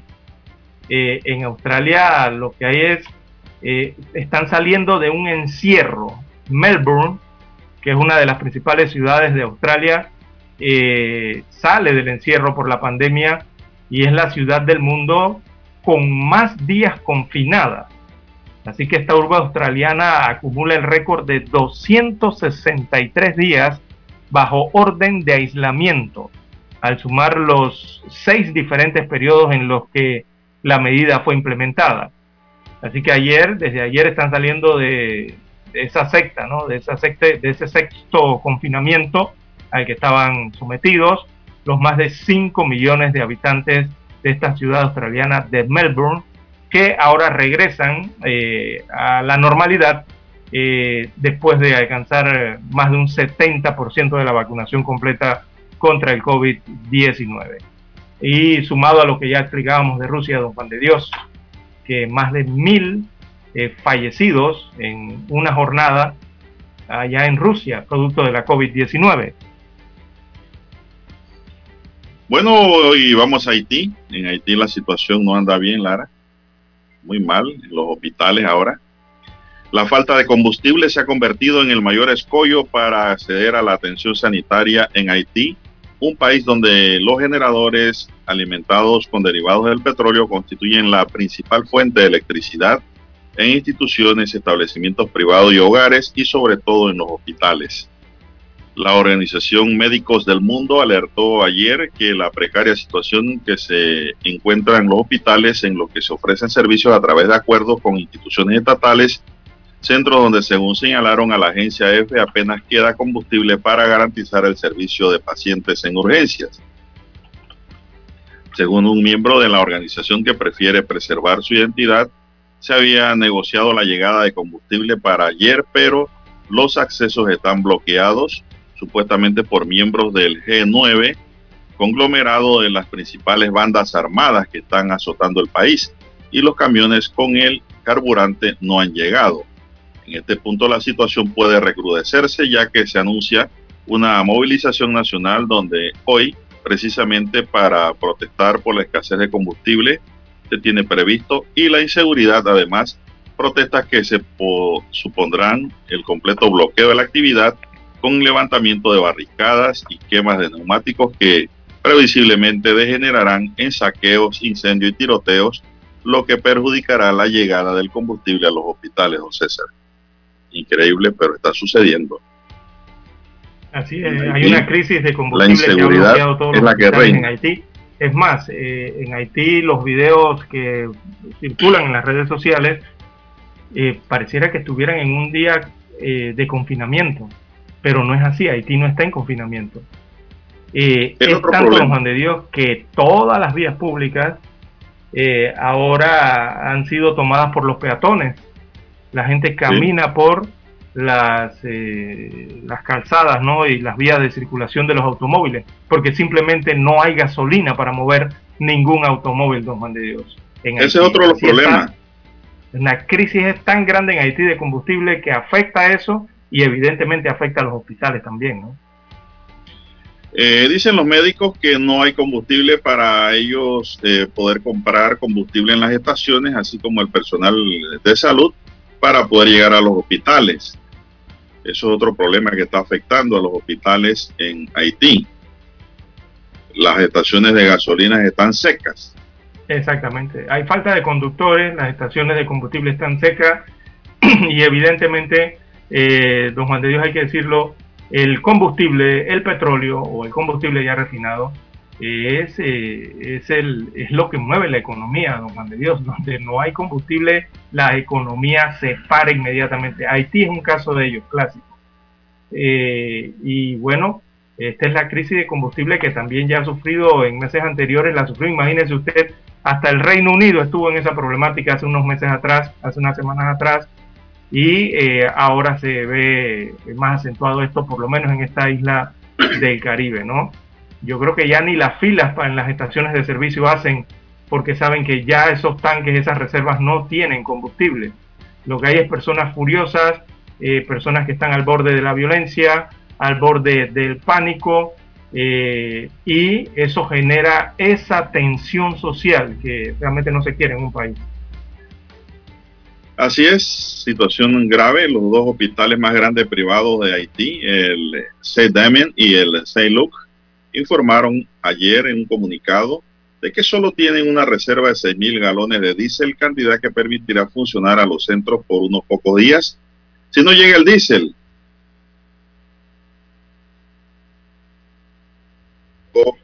para más de 300 años, destacan los hospitales. Vamos a una pausa, don Dani, y regresamos.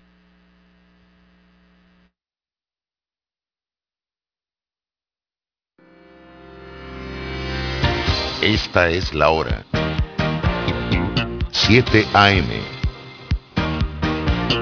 7 horas. Omega Estéreo. 40 años con usted en todo momento. El satélite indica que es momento de nuestra conexión. Desde Washington, vía satélite. Y para Omega Estéreo de Panamá, buenos días, América.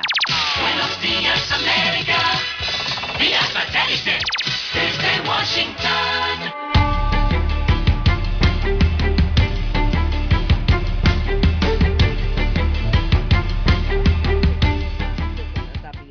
Autoridades sanitarias en Estados Unidos anticipan que la vacuna para niños de 5 a 11 años para protegerlos contra el COVID-19 estaría probablemente disponible en la primera quincena de noviembre. Funcionarios de la Administración de Fármacos y Alimentos de Estados Unidos, la FDA, están actualmente revisando la solicitud de las farmacéuticas Pfizer y BioNTech para obtener la autorización de uso de emergencia para su vacuna de dos dosis para niños más pequeños y se espera su decisión para este martes 26 de octubre. En tanto, Estados Unidos felicitó al gobierno de Colombia por la captura del líder del cártel del Golfo. Manuel Arias Naranjo tiene el reporte. En una celda de máxima seguridad permanece Dairo Antonio Usuga David, alias Otoniel, cabecilla del grupo narcotraficante Clan del Golfo, que fue capturado el sábado y sobre quien pesaban 128 órdenes de captura, un pedido de extradición de una corte federal de Estados Unidos y una recompensa de 5 millones de dólares por su captura. A través de su cuenta de Twitter, la Embajada de Estados Unidos en Bogotá felicitó al presidente Iván Duque y textualmente dijo, comillas, felicitaciones al gobierno de Colombia por la captura del violento narcotraficante traficante Otoniel. La cooperación de las fuerzas de seguridad juega un papel fundamental para brindar a los colombianos la seguridad que merecen, cierro comillas. Manuel Arias Naranjo, Voz de América, Colombia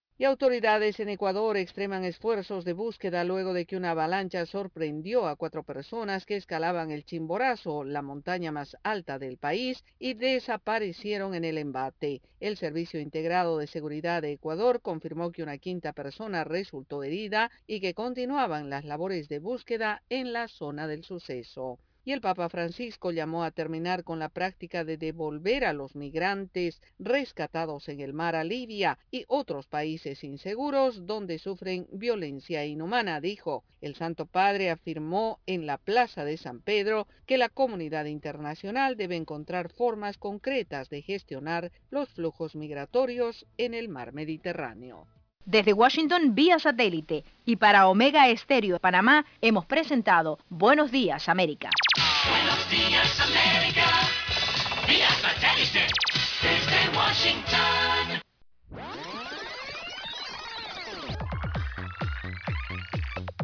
Omega Stereo tiene una nueva app. Descárgala en Play Store y App Store totalmente gratis. Escucha Omega Stereo las 24 horas donde estés con nuestra aplicación 100% renovada.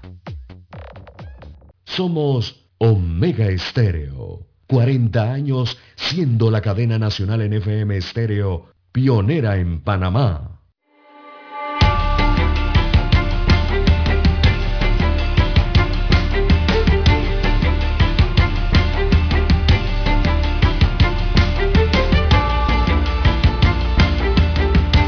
Bueno, ya tenemos la hora exacta para todo el país. Aquí dice el reloj que son las 7, 2 minutos, 7, 2 minutos, a manejar con mucho cuidado porque los accidentes están a la orden del día, don César. y ahora nos enteramos más rápido porque hay redes sociales. Uf, cantidad de accidentes durante el fin de semana también. ¿eh? Por acá por acá uno cobró una vida, un accidente allí de tránsito también. Y hacia el este de la capital también, wow. Y, esto, la seguridad también es importante. Usted vio el camión que se le soltaron los postes de concreto allí en, en Cerro Campana. Exacto, Afortunadamente no, no, no ocurrió nada terrible, nada más daños materiales allí en algunos vehículos. Pero oiga, la seguridad es importante también. Un hombre de nacionalidad venezolana perdió la vida Luego que se le fue el control del auto donde viajaba, se conoció que la víctima chocó con un árbol, luego se volcó y fue a parar en medio de una charca próximo al puente del río Chico en Natá, de los Caballeros, provincia de Coclé. El extranjero fue identificado como Miguel Rodríguez, de 45 años de edad. Una fuente precisó que la víctima regresaba de un bar discoteca de Agua Dulce e iba por la vía interamericana en dirección a Natá. El vehículo en el que viajaba era una camioneta color champaña. Dicho auto fue divisado por algunos trabajadores de la finca de caña que se encuentra aledaña al sitio del accidente, luego del escándalo, ¿no? Del choque. Se presume que el hecho pudo ocurrir entre la noche del día sábado y madrugada del domingo. quiere decir que se chocó Lara y por ahí no había un alma. Fue después que los trabajadores se percataron. Pero de aquí a que llegaran rescatistas trabajaron varias horas para sacar el cuerpo que se mantenía atrapado en los hierros retorcidos del automóvil. Al sitio llegó la personera de Natá para el levantamiento del cuerpo y posterior traslado a la morgue judicial en el hospital Marco Robles de Agua Dulce. Lamentable este hecho. Sí, se durmió. Se durmió en el control, se durmió, perdió el control y listo, ¿no? Eh, no, no, no, eh, eh, la persona que consume licor no pierde el control, se duerme. Se duerme en el volante, ya eso está dicho. Y, ahí entonces... ¿Ya para qué? Si no es que él se va a desviar, no, se duerme. Y desde que se duerme ya el carro agarra para donde pueda. Así es. Víctima fatal entonces en este accidente de tránsito registrado en las horas de la mañana del domingo en Río Chico, en el distrito de Natá, acá en la provincia de Coclé. Registrado a esa hora de la mañana, pero ocurrió en la noche, amanecer, en la madrugada. exacto. Precisamente en Aguadulce, en donde había Lara, según veo en redes sociales, una fiesta grande que terminó en tiradera de botellas, objetos, sillas y de todo. Una pelea muy grande allá en Aguadulce, en una discoteca famosa. Así es. celebrando el se dice. Estaban celebrando el fin de semana de fundación. Así es, de fundación y también el levantamiento de las medidas de, de, bioseguridad, ¿no? El levantamiento de la cuarentena, el levantamiento de los controles sanitarios. La gente se vuelve loca. Increíble. Así es. Dañan todo. Bueno, también llamó la atención durante el fin de semana la captura de un conductor del transporte selectivo, un taxista. Lo capturaron con tres mil dólares falsos, don Juan de Dios. Estaban en su poder, lo decomisaron. Entonces, eh, el taxi también supuestamente era falso. Así que... ¿El taxi? También, sí. Era... Eh, todo era falso. Hasta el eh, taxi. Hasta el taxi. Los tres mil dólares iban en una bolsa negra, en la guantera, y esto se registró en la calle 16 en la ciudad de Colón, allá en la zona caribeña. El sujeto dijo que supuestamente el dinero era falso, ¿no? Según les dijo a las unidades de la policía. Y bueno, eh, eh, todo esto se dio a la salida de la ciudad atlántica o caribeña cuando las unidades de la policía en un punto de control. El taxista llamó la atención a los agentes del orden público al tener una actitud sospechosa. Eh, se conoció también que se le estaba dando seguimiento al transportista. Las investigaciones del caso las tiene ahora el Ministerio Público, don Juan de Dios. Así que hay que estar pendiente también cuando se recibe el cambio. Sí, sí, hay que estar pendiente con el dinero falso. Sí, sí, sí. Ayer. Yo he, visto, eh, yo he visto que hay gente, hay personas que se ponen bravos cuando el cajero se pone a revisar el billete. Bueno, ayer le tocó. ¿eh? Sí, ayer le tocó al cajero de un comercio acá en Coclé. Eh, yo fui el que me puse bravo y él. porque don Juan de Dios me ha dado dos billetes de un balboa. Pero don Juan de Dios, usted tenía que ver esos billetes. Yo de una vez pensé en el robo del aeropuerto de Tocumen del área de carga, porque esos billetes estaban rotos hasta no decir más y pegados con tape. Y yo, bueno, estos billetes, ¿de dónde tú los sacaste? ¿Quién te entregó esto? ¿Y usted los recibió? No, no, no, no, me tuvo que dar monedas, le pedí monedas mejor de, un balboa. Eh, eh, por el estado en que se encontraban esos billetes americanos, ¿no? Eh, todos rotos. Porque después usted va a pagar con eso y no se lo quieren recibir. Exacto, la otra, la otra, ¿no? así que, bueno, eh, hay de todo, don Juan de Dios, en la calle. También eh, se conoció... Tarde o temprano, Lara, tarde o temprano parte de esos billetes viejitos van a circular. y la recomendación que yo hago es no recibirlo. Así mismo. Así se para el efecto de ese robo que hubo allá en Tocumen. Así es. Bueno, también la lamentable información durante el fin de semana, don Juan de Dios, de un oficial de la Policía Nacional que fue encontrado muerto y no se descarta que pueda tratarse de un suicidio. Se trata del subteniente de la Policía Nacional Heriberto Inestrosa. Él estaba asignado al puesto policial de Cerro Azul y fue encontrado en su domicilio sin signos vitales. El uniformado presentaba una herida de bala en la cabeza. Así que hayan muerto este subteniente de la Policía Nacional. Eh, la unidad de, fue encontrada sin vida en el puesto policial, lastimosamente. Las investigaciones continúan al respecto. Así es. Pareciera, dicen los informes periodísticos, un suicidio, pero eso se tiene que descartar a través de la investigación que va a desarrollar el Ministerio Público y el Instituto de Medicina Legal y Ciencias Forenses. Y por todos lados, Lara, hay balacera. Esto pareciera eh, otro un Vietnam, otro país. En Cerro Batea acribillaron a uno ayer en la tarde. Por otro lado, tenemos que Franklin Abdiel Aponte, de 29 años, también fue acribillado la noche del sábado en las afueras de un bar, discoteca ubicado en Lídice de Capira. En ese incidente resultó herida de bala otra persona que transitaba por el lugar y que fue llevado a un centro médico de urgencia. En horas de la tarde del domingo se confirmó la aprehensión de una persona presuntamente vinculada a este homicidio, porque la policía tampoco descansa. No crean, ¿eh? la policía está haciendo una labor titánica ante tanto aumento de la violencia y la criminalidad en nuestras calles. Así es, eh, don Juan Son las 7:11 minutos, sí, dígame. Bien, 7:11, 7:11 minutos de la mañana en todo el territorio nacional. Sí, lo que pasa con estos parkings, ¿no? Parking, los denominados parkings, y ha aumentado la movilidad en el país eh, con la liberación de las medidas, ¿no? Pero hay que hacer todo en, en orden, don Juan de Dios. La gente pareciera que se le fuera a acabar el mundo. Oiga, si la vida continúa, regresa a la misma normalidad, con calma. No hay por qué andar acelerado ni con estrés. Así mismo es. Pero ¿cómo le hacemos entender a todo mundo, Lara, lo que pensamos? Hay gente que no le importa ni con su existir, ni le va a importar con los asociados. Esos son personas padecen de sociopatía.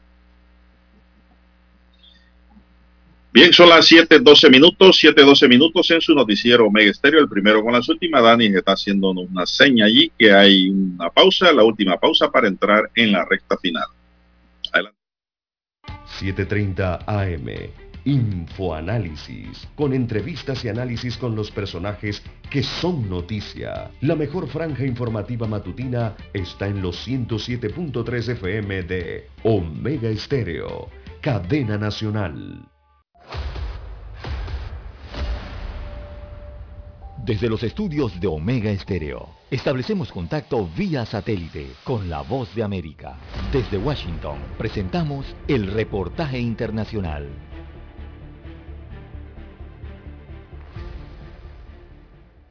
El gobierno de Rusia espera que una semana en la que los trabajadores de todo el país se queden en casa ayudará a desacelerar el fuerte avance de la pandemia del COVID-19 y el presidente Vladimir Putin aprobó la propuesta luego del registro de más de mil fallecimientos y más de 34 mil contagios registrados en un solo día. El mandatario dijo que su gobierno determinó que del 30 de octubre al 7 de noviembre serán días no laborables que coincidirán con algunos días feriados que son tradicionales en el país, pero no descartó que si algunas regiones requieren ampliar ese plazo, será considerado. También añadió que durante esos días los trabajadores continuarán percibiendo sus salarios. La situación epidemiológica se desarrolla de forma diferente en cada región, dijo Putin, para luego añadir que serían los jefes de las regiones los que tendrían el poder de determinar nuevas medidas adicionales. Las autoridades sanitarias han intensificado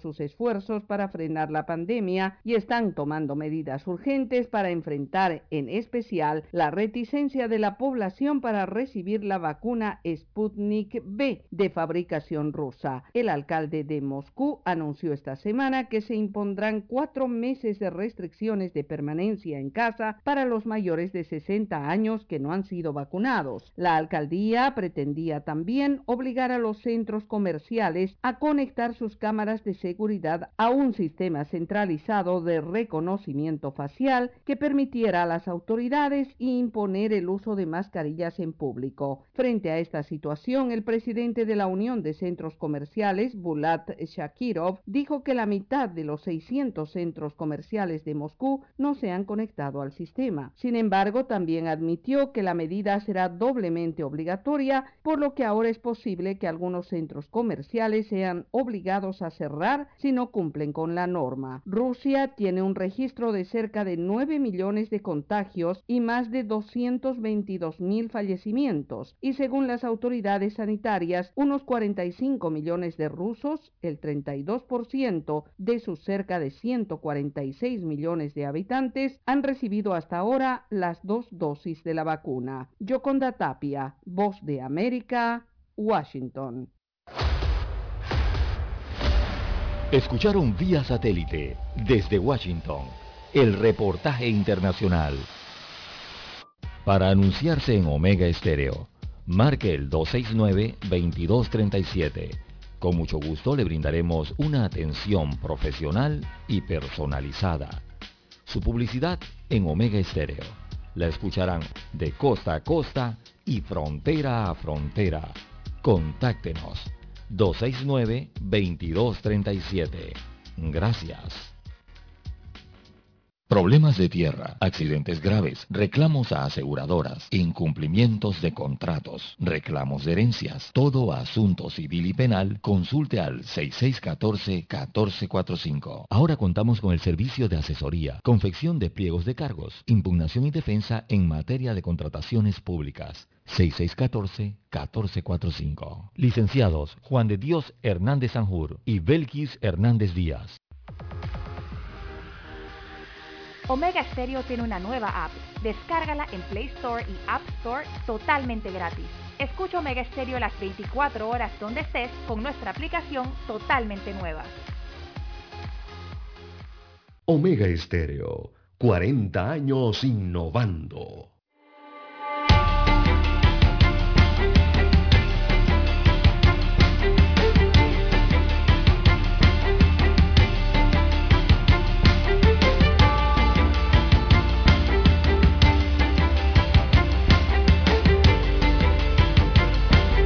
Bien, entramos, entramos ya a la recta final, don César, amigos y amigas. Buenos días, Panamá. Son las 7:17 minutos, don César. ¿Qué dicen las enfermeras? Oiga, las enfermeras le prendieron el rancho al Ejecutivo. Eh, ya se han convocado varias protestas y para este miércoles hay una marcha hasta la presidencia de la República a mitad de semana. Y los temas han sido el tema de del incumplimiento a pagos, eh, son algunos de los reclamos. También los nombramientos que destacan son políticos y que son nombramientos permanentes. Eh, se quejan el gremio de las enfermeras respecto a esos nombramientos políticos permanentes. Tanto la Caja del Seguro Social como el Ministerio de Salud no han cumplido con las enfermeras y profesionales de la salud en varios compromisos adquiridos, entre ellos algunos pagos, razón por que los eh, ha llevado entonces a estos gremios o a estos profesionales a marchar a la presidencia eh, este miércoles. Así que a pesar, a pesar de, que hace varios meses atrás, de esto viene desde mediados de año, don Juan de Dios, desde junio, el gobierno se comprometió a cumplir con las exigencias de las enfermeras, hasta ahora siguen esperando. Según Ana Reyes, Ana Reyes es la presidenta de la Asociación Nacional de Enfermeras de Panamá, eh, por sus siglas ANEP. Eh, dice Ana Reyes, la Caja del Seguro Social tiene pendiente la escala de especialidades que se estableció mediante el acuerdo que viene del año 2016. Ellos acordaron que esos pagos se iban a iniciar reconociendo el nivel de academia, o sea, ahí entra el tema de los posgrados, las maestrías, los doctorados que tienen las enfermeras, entonces se pactó una escala salarial en razón de esto. Y desde el año 2017 el gremio ha estado insistiendo en que se cumpliera con estos acuerdos hasta la firma del 30 de abril, donde se acordó que a partir de la segunda quincena de junio se iba a pagar, según expresó Reyes. Así que la dirigente señala que en julio efectivamente la caja del seguro les, les pagó, pero a la siguiente quincena no les habían pagado lo que solicitaron. Así que nos volvieron al salario que teníamos antes y no nos han dado ninguna explicación de por qué eso pasó, según contestó eh, Reyes. Así que agrega a la enfermera que hay muchas enfermeras que iniciaron que ni siquiera se les ha reconocido los pagos de especialidad. También se quejan de la selectividad del MINSA en estos temas. Y bueno, en el Ministerio de Salud dicen, iniciaron también los pagos acordados de especialidad, pero el MINSA ha operado de forma selectiva y además hay una serie de irregularidades y no se han cumplido en totalidad dichos pagos, según refiere la dirigente de las enfermeras. Así que marcharán hacia la presidencia de la República el próximo miércoles. Esto ya lo decidieron en una asamblea general eh, extraordinaria, ¿no? Citada por eh, esa asociación. El miércoles 27 de octubre será esa marcha que es una marcha nacional hacia la presidencia de la República, donde esperan ser eh, recibidas por el presidente constitucional del país, Laurentino Cortizo Cohen.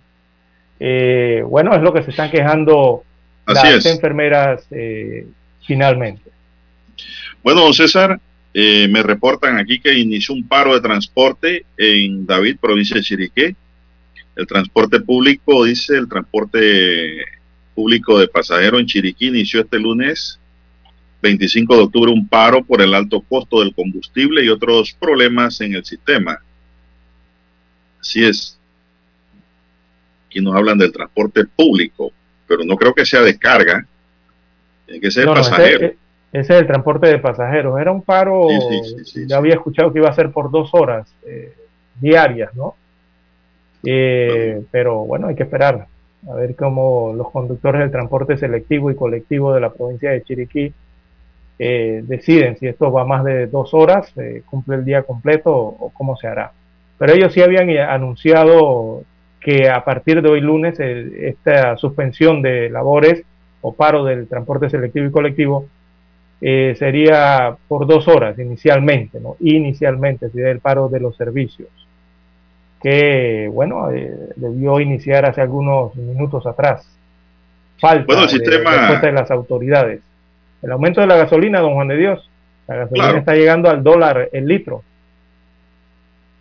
El Sistema Nacional de Protección Civil dio un aviso, emitió el aviso de vigilancia por el paso de la onda tropical número 45 y su interacción con un sistema de baja presión sobre el país.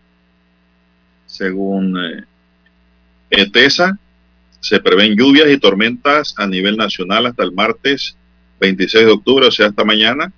Además, se emitió un aviso de prevención por lluvias con tormentas dispersas e intensas sobre el país para los próximos días. Así es, está, afectando la zona de convergencia. Bueno, es la llamada zona de convergencia intertropical que oscila allí sobre el territorio, nuestro territorio panameño y se mantiene interactuando entonces con el paso de estas perturbaciones y estas eh, ondas tropicales que son simplemente el tema de los aguaceros, ¿no? Acostumbrados eh, a esta altura del año, de la temporada del año. Esa onda tropical 45 eh, va a atravesar Panamá y bueno, en Colombia descargó bastante tormenta, tormenta dispersa, ¿no? En el vecino país eh, onda tropical que venía a unos 28 kilómetros por hora. Como no, así es. Eh, también me informan que anoche un vehículo Lara fue perseguido por la policía luego de que le dispararan a los uniformados en el área de Don Bosco. La policía le montó persecución y terminó el conductor estrellándose. Pero uno de los que iba en el carro, que el que fue el que disparó, que parece que iba de pasajero, se escapó. con el arma, parece. Entonces, eh, capturaron al conductor luego de que colisionara con objetos fijos en la huida. Eh, los sujetos no respetan a, los uniformados, Lara. Pero le está yendo muy mal, ¿eh? Muy mal. El tema de la policía le pide su identificación o lo detiene, usted no se ponga a rebelarse, a, a pelear, a sacar cuchillo. Eh, no, para nada. Si el policía es irrespetuoso, existen las instancias correspondientes donde usted lo puede acusar. Pero no se ponga a pelear con los policías, es un consejo sano. Sí, además ellos, están, instruidos a través de, la ley eh, a solicitarle su identificación, don Juan de Dios. Es que todos los ciudadanos debemos tener la identificación disponible, mayores de 18 años de edad en este caso, ¿no? Eh, no tienen por qué. Bueno, y el Ejecutivo. Negándosela el Ejecutivo reformuló el presupuesto general del Estado de 2022 y lo elevó en 0.66% para dejarlo en 25.294 millones de dólares, punto 7, después de que el proyecto fuera devuelto por el Parlamento para que se elevara el monto de gastos de funcionamiento e inversión. El proyecto original del presupuesto fue presentado por un monto de 25.126 millones punto pero la Comisión de Presupuesto de la Asamblea Nacional sugirió que se reformulara en 560 millones de dólares, distribuidos en 141 millones de dólares para funcionamiento y para inversión 418.2 millones de dólares, según dijo un comunicado oficial. allí lo único a destacar, eh, no creo que sea muy positivo, fue un aumento que le hicieron aún más, eh, don Juan de Dios, al presupuesto para la próxima vigencia fiscal de el órgano legislativo. A la Asamblea Nacional le aumentaron más de 8 millones de dólares a lo que ya le habían aprobado, porque respecto al presupuesto del año pasado, que era de unos 107 millones de dólares, le habían aumentado el presupuesto a 135 y le aumentaron más